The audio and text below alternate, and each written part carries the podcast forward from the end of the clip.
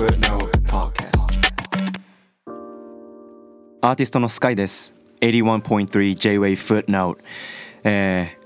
前回はラルフ君がやってきてくれていろいろなもうワードチョイス以外にもね多岐にわたるあの話についてあの会話をしてきましたけれども皆さんいかがだったでしょうか？結構ね自分がすごいぶち上がっちゃってすごい楽しかったなっていう意味もあるしなんかすごいあのラルフ君と初対面だったしなんか自分も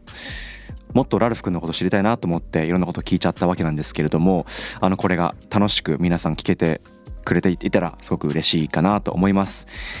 でそうですね。制作頑張っていますしライブもあの先週はねあのウームであまり僕はクラブでライブをあまりしないんですけれどもまあすごいバイブスでライブができたんじゃないかなと思っています遊びに来てくれた人はありがとうございました、えー皆さんの感想とかスカイに聞いてみたいことあればツイッターは「ハッシュタグ #FN813」N は日本の N ですメッセージは番組ホームページからお送りくださいさあ今夜はこの方をスタジオにお迎えします Mr. Paolo Alto よろしくお願いします Nice to meet you, Tokyo, Japan. My name is Palo Alto from South Korea. 만나서 반갑습니다. イエーイ お会いできて嬉しいです。はい韓国のラッパーあのパラアルトさんですよろしくお願いしますそして韓国語の通訳はパクミスクさんに担当していただきますお願いしますはい、よろしくお願いいたします。はいパラアルトさん日本へようこそ 감사합니다. 초대해 주셔서 감사하고 오늘 너무 설렙니다.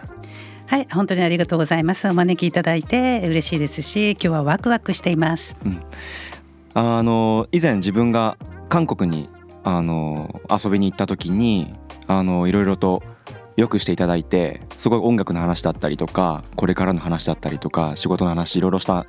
ていう縁もありながらあの自分があの今回ラジオをするってことであの来てくれないか遊びに来てくれないかっていう話をしたらもう快諾してくれてあの本当にありがたい話ですね。 어 저번에 서울에서 같이 이제 시간 보냈을 때 너무 즐거웠고 그리고 はい、えー前回ソウルでお会いした時は一緒に時間を過ごせて本当に楽しかったです。今回私がこうやって日本に来て、えースカイさんのラディオショーにご一緒できて本当に嬉しいです。えーこうやって会うのも2回なんですけれども、2回とも本当にいい思い出ができて嬉しいです。そうあの韓国ではねあのもうヒップホップを聴いてるか聴いてないかに限らず関わらずPaloalto という名前はねみんなしもうほとんどの人が知ってるぐらいのあの活動の活動歴のあるあのラッパーなんですけれども一応あの日本の皆さん知らないかもしれないので軽く説明しますと,、えー、と2002年に活動をスタートされて2010年に Hi-Lite Records という会社を設立しました。で同年にリリースしたアルバム「 Daily Routine」はその年のトップ10ヒップホップアルバムに選定されたりとか2013年にもリリースしたアルバム「Chief Life」もまたあの韓国で最も権威のある音楽賞であるあの韓国大衆音楽賞で最優秀ラップヒップホップアルバムを受賞されています。そしてあの韓国にもねあの日本日本のようなあのラップスター誕生のようなねあのサバイバル番組がありまして「Show Me the Money」っていう番組があるのですけれどもまあそこでも審査員としても何度も出演されているようなかなりリスペクトのあるあの権威のあるラッパーです。でえっ、と今日はですね Paloalto さんにも来ていただいているのでまあその日本と韓国のまあシーンの違いだったりとかも話してみたいですしその韓国では今どんなシーンなのかっていうのねあのすごい話してみたいなとも思っていますしあのハイライあの Paloalto さんは Hi-Lite Records っていうのを会社を設立されて、まあ、かなり韓国ヒップホップシーンをすごく支えてきた存在だと思うのですごく面白い話がいっぱい聞けるんじゃないかなと思っています。 네, 어 일단은 한국 힙합 はい 역사도 えーそうですね韓国でのあのヒップホップの歴史というものは結構長いものがあります、えー初めて私が音楽を始めた頃から考えても本当に、えーしっかりと歩みを進めているなという気がします、えーそれはすごく自分としてはお嬉しいなというふうに思っていますで、えーまた、えー自分もこうやって日本でラジオショーに出演できるようにもなりましたし、えー韓国のラッパーたちも日本のみならず世界でいろいろ と知られるようになり、え韓国のラッパーが世界でワールドツアーに回ったりまた自分自身もこうやって日本で、えライブを行ったりということで、えここまで進めてこれたということが本当に自分としては誇らしく思っています。うんあのパラアルトさんはいや結構今最近韓国のアーティストがすごい日本で公演したりとかいう機会をすごい見かけるんですけどもパラアルトさん自身は日本で日本はいつぶりでしょうか？ 어, 저의 제 기억으로는 한 4년 만에 온 것 같고요. はい、え僕の記憶では4年ぶりぐらいになると思います。えーこの4年ぐらい前っていうのはやはりコロナ禍ということもありましたし、えーコロナ禍になる前は毎年日本に来て公演を行っていました。あですからコロナがちょっと落ち着いたのでほぼ4年ぶりに日本に来ました。うんあの4年前まではすごく頻繁に日本来られたっていうことなんですけども日本のアーティストたちとの交流みたいなものは あったんですか？あ, 네 최근에는 일본 아티스트들이랑은 교류가 거의 없었고요. 그래서 えー 좀 最近までは日本のアーティストさんとはほぼあの交流がなかったんですね。で自分としてもお日本のアーティストさんたちと交流ができるといいなと思っていたところにちょうどスカイさんと知り合うことができてすごく嬉しく思っています。えー以前は日本の DJ さんとの交流はありました。あとは日本のプロデューサーさんとの交流もあったんですが、えーアーティストさんラッパーさんたちとの交流があまりなかったのでそれまでは DJ さんやビー とメーカーさんたちとの交流だけでした。いやあの本当に日本のヒップホップシーンもすごい今盛り上がっているところですしあのかっこいいラッパーアーティストいっぱいいるのでぜひ紹介したいなと思ってるところですね日本にいる間ね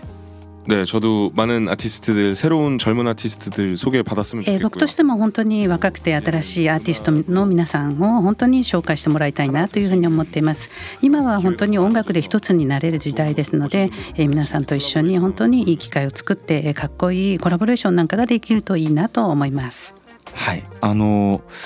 自分は本当に韓国ヒップホップもう正直話してしまうと韓国ヒップホップを聞いてヒップホップに出会ったので ハイライトレコーズっていう会社レーベルがそのどれだけ大きなヒップホップシーンにおけるどれだけ大きな貢献をしたのかっていうのをすごくあの、まあ、後追いですごい勉強したっていうかあのもう本当に最前にハイライトレコーズがいた気がするのでそれをこう経営者として引っ張ってきたパラアルトさんから見て今の韓国ヒップホップシーンみたいなものは今どんな感じなんでしょうかね 어, 일단은 하이라이트 레코즈를 제가 2010년에 설립하고まずですねハイライトレコーズというものを私は2010年に設立して約10年間自分が代表として引っ張っていっていましたそして12年経ったところで会社は門を閉じることになったんですがその間かなりな業績があったというふうに自分でも思っています。で韓国のヒップホップシーンが今まで見せることができていなかったことをその Hi-Lite Records というものを通してえー見せることができるようになっていったというふうに思います。えー Hi-Lite Records があったがためにえー毎年えーそのアーティストたちも日本で活動ができたんではないかなというふうにえー思っています。えーそんな中で例えば世界的にも活躍するようになった Keith Ape というアーティストの「 It G Ma」という曲ですとか、えー日本のアーティストさんコウさんルータさんとも一緒に、まあ作業をしてえーグローバルができたなというふうに思っています。で、えー韓国のヒップホップシーンにおいて、えー本当にさまざまなあ仕事をしてきましたと、えそれは自分自身もちゃんとやったというふうに自負しています。で、え私としては昔日本の千村さんダボさんエムフロー、えといった日本のアーティストさんが好きでそういった人たちの影響を受けてヒップホップをするようになったんですがで私はそういう人たちのファンであったでも、え今回こうやってスカイさんと知り合うようになって、えむしろスカイさんが、え私のことも知っていてくれてそして韓国のヒップホップを知るようになって、え自分もこの道に進んだというふうに言ってくれましたで自分がかつて日本のアーティストさんに対してファンであったそしてとってもかっこいいなというふうに思っていたことが今逆にスカイさんが自分に対してそれと同じようなことを言ってくださるその逆転の状況が起きているということ自体自分もあちゃんとここまでやれてきたんだなというふうな誇りを感じることができました。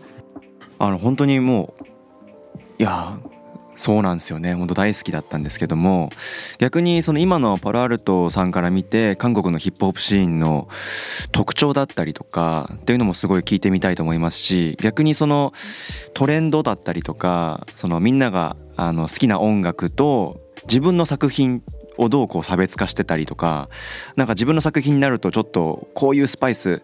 欲しいんだよなみたいな話があればちょっと聞いてみたいなと思います。 어 일단 우선은 한국 힙합에 이제 많은 젊은 아티스트들이 있기 때문에 되게 다양한 음악들을 만들고 있어요. 음. 근데 이제 えーまずは韓国のヒップホップシーンにおいては今もう本当に若いアーティストさんたちがたくさんいます、えーですからそれぞれにさまざまな音楽を作ろうと試みていると思います。で今のトレンドというところから見ていくと、えー UK の、おまあ、イギリスの音楽スタイルうが流行している傾向がありますのでそういった形の、えー音楽を作っているアーティストもいればまたルンバといううあのものもあの流行りであるのでそういった系統の音楽を作っているアーティストもいます。そしてまた、えーかんいわゆる韓国国内で一般の人たちが好むような音楽というものもあるので、えーそういう系統の音楽を作っている人たちもいます。で今から少し遡って考えていますとやっぱりヒップホップ韓国ではアメリカの影響を受けている人が多くいました。もちろん今現在もそうではあるんですがえ以前はやはりえ大きくアメリに影響を受けていたのが今は以前よりはさまざまな音楽を作ろうとするアーティストが増えたんじゃないかなというふうに思います。で韓国のヒップホップっていうのは今度は逆に世界から関心を持たれるようになってきたので、えーアーティストたちも韓国の国内で受ける受けないということを考えるだけではなく、えーターゲットを外国に向けたあものをそういった音楽を作る人も増えてきてそこはいいんじゃないかなというふうに思っています。えー私自身はあ自分も音楽を聴くのも今も好きなので、えー本当にいろんな音楽を今どんなものがトレンドなのかということをちゃんと聞いてフォローしていくつもりではいます。えーただ、えー作るということで考えた時にやはり長い間自分も音楽をしてきていますし自分なりのやはり魅力というものはちゃんとあると思っていますしファンの人もその魅力を好きでいてくれるというふうに思っていますので、えー本来自分がやってきた自分の音楽の形そして情緒といったものをえーちゃんと盛り込んだ音楽を作っていきたいなと思っています。「ショーミーザマニーっていう番組がもうシーズンね11まで終わってるっていう段階ですですしここまで長寿の番組っていうのはなかなかないと思いますがショーミーザマニーが韓国ヒップホップシーンに与えた影響というか貢献みたいなものはパラアルトさんから見てどう捉えてるのかなっていうのは気になります。 어 일단 쇼미더머니라는 프로그램을 통해서 この「賞味ザマネー」という番組なんですけれどもこの番組を通して本当に多くのアーティストがその存在をそして音楽を知ってもらえるようになった。この番組を通して成功しまたちゃんと音楽でお金を稼げるようになったアーティストがたくさん生まれてきました。そういった点は良かったなというふうに思います。ただ一方でこの「賞味ザマネー」という番組が始まって11年も経ちますがいまだにえーまあネガティブなことを言う人も結構います。えーというのはえやっぱりえーの番組というものは一般大衆の人にえーの好みに合わせてえー番組作りをどうしてもしなくてはいけないという部分もあります。えーですからヒップホップのことを本当により深く本当はもっと紹介してえーその魅力をみんなに知ってほしいとは思うんですがなかなかそこまでは番組の中で紹介しきれていないという部分もあります。で、えー実はこの「ショーミーザマネー」という番組も始まった当初は本当にいろんな人からいろんな、まあ、悪いところの指摘悪口を言われたりしたんですがシーズンを重ねるごとにえーどんどん良くなりいろんな人に見てもらえるようになり多くの人たちがあここはいいとかここは残念だここが悪いということをたくさん話してくれているそれ自体がえーまずはこの番組成功したんじゃないかなって自分は捉えています。えーというのもあるコンテンツがあった時にえー100%全ての人がそのことを好きだっていうことっていうのはありえないと思うんですね。えーそのコンテンツについて誰も何も話さないこと無関心であることがまさに失敗だと思うのでそういった意味で本当にたくさんの人がこの番組を見てえーここはいいここは悪いというふうに話をしたということ自体がこの番組がちゃんと成功できたことじゃないかなと自分は捉えています。いやそういった議論がね起きるっていうこと時点でもう成功だっていうのはもう本当その通りだと思っていてあのやっぱりねただかっこいいっていう言う人たちだけがこうつるんであのかっこいい本当にその人たちだけで思ってるかっこよさだけをこう突き詰めていくっていうのも違う気がするしよりこのヒップホップミュージックっていうものを本当の意味でかっこいいものにするというかどうなんだろう、まあ、対象に持ってあげる持ち上げるっていう意味ではないかもしれないけれども本当にあの範囲を広げるっていう意味ではこれがかっこ悪いこれがかっこいいみたいなことを議論していかないといけないなってすごい自分でも思うんですよね。これはもうアーティストとしても思うし一俯瞰した目線からでも思うしでこのラジオでも今後そのヒップホップにおける批評性についても話そうと思っていますしあの前回のゲストでも来てくれたあのラルフ君っていうラッパーもヒップホップストリートっていうものは0と1の狭間だっていう風な発言もあったしなんか本当にそういうそういったところをラッパーがねどんどん話していくっていうかそのプレイヤーがどんどん議論のその中心にいる行くべきなんじゃないかってすごい自分も思うところなのですごい今聞いててすごい本当にやんなきゃなーってすごい思いましたね。いや最近なんですかねすごい韓国ヒップホップの特徴ってあの結構メロディーラップがラップに音符がちゃんとあるイメージなんですよね。でそれってやっぱ K-POP とかの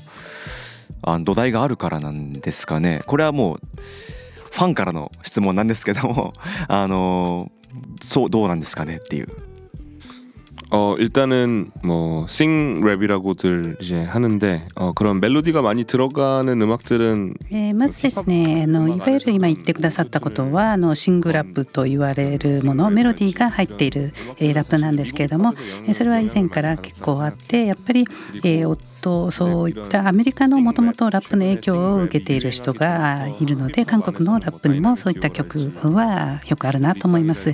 えある意味このシングラップと言われるものが流行 でもあるとは思うんですが、え以前から韓国でも例えばダイナミックデュオとかリーさんとかエピックハイといった人たち、えいわゆるやっぱり少しメロディーが入っている感じられるようなそんなラップであると、え一般の人たちもすごくいわゆる聞きやすいイージーリスニングなものになるということがあってこういったポップな音楽の感覚、えより多くの人にその愛されたい聴いてもらいたいといういう思う、えー、アーティストたちはそういったラップを作ってきたかなというふうに思っています。やっぱりこのメロディーが感じられるものというものはある意味ちょっと世界的なトレンドにもなっているのかなというふうに思います。そうですねあのやっぱり韓国ヒップホップに最初本当にハマったきっかけがそのラップ自体が音楽に聞こえるっていうかあこれは音楽だっていう純粋に？なんかそれを感じたのが最初きっかけだったのでなんかどうしてもあの自分の作品を作るってなった時もその歌が入るっていうかちょっとメロディーを感じるようなラップをが好きだし他のアーティストの曲を聴く時にもそのメロディーを感じるラップを好んで聴く傾向があってまあそこら辺もやっぱ韓国ヒップホップが好きなんだろう好きだからなんだろうなってすごい自分でもあの考えるところですね。もう話変わっちゃうんですけれども韓国ヒップホップを追っていて感じるのがレーベルの経営者がプレイヤーであることが多いじゃないですか韓国っていうのは。で日本だとそれがあまり馴染みがないっていうか経営者は経営者で別にいてで CEO をアーティスト化するっていうことはあまりないように思えてでそこの違いがすごいあるなと思っているんですけどもプレイヤーが CEO レーベルの CEO をすることについてはあの長短どう考えですか어일단은어현재도여전히뭐덕화여실할지스윙스랄지이런한국에있는래퍼들이이제아티스트로서今もですねダークワイエットとかスインさんとか、まあ、アーティスト活動しながらビジネスマンとして、えー、代表としている人もいますが、えー、自分はハイライトレコーズで、えー、CEO としてかつてはいましたが今はアーティストのみになっています。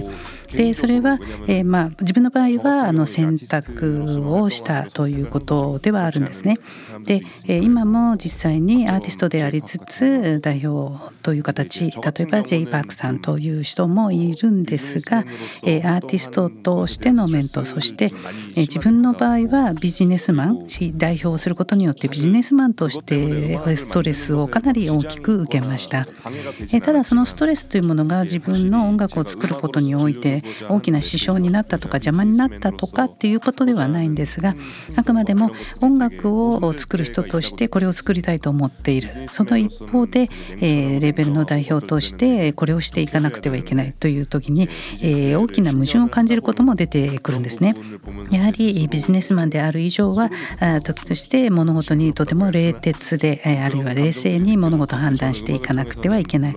でも音楽人としてはそれとは違うことを進めたいいと思ったりするえ。そういうふうに矛盾を感じつつある日自分はそれをしていることにえもうこんなこと本当にうんざりするって鳥肌が立つぐらいな思いがしたことを覚えています。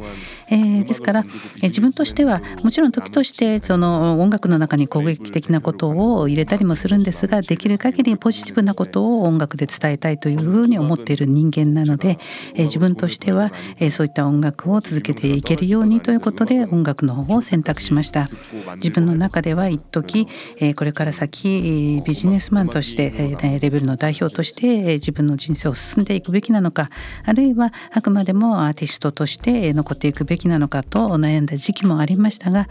結局自分は、音楽を通してこれから音楽でお金が稼げなくなってもあるいは有名でなくなったとしてもきっと自分は一生涯音楽を作ってまた聴いていくだろうなというふうに思ったので、音楽の道を選んだわけです。最高だぜ全くね。最高だよ。やっぱ音楽音楽家としての道を選んだっていうかっこよさですよね。あ、うん、Thank you ありがとうございます。いやいやすごくいろんな話をね聞いちゃったんですけれども最後にポラルトさんからお知らせがあれば教えてください。ああ 특별히 홍보할건없고요あの特に自分としてはお知らせはないんですけれども、えー、今回こうやって日本に来ることができて本当に嬉しかったです。えー、まだあのはっきり決まったことではないんですがまた日本に来られる機会があるんじゃないかなというふうに思っています。えー、幸いコロナ禍もちょっと収束してきたのでいくつかのイベントのオファーもいただいているので、えー、できれば夏ぐらいにはまた来られるといいなというふうに思います。えー、今回こうやって スカイさんともご縁ができて、えー、もう本当に嬉しいなというふうに思います。えー、これからも、えー、この縁を続けていろんな形でご一緒できるといいなというふうに思います。えー、これからもたくさんの関心を寄せていただけると嬉しいなと思います。Yes, sir. J-Way Footnote 今夜のゲストはパロアルトネームヨスニダありがとうございました Footnote Podcast 81.3 J-Way Footnote エンディングの時間となりました。いやパルアルトパルアルトですよ。いやなんかね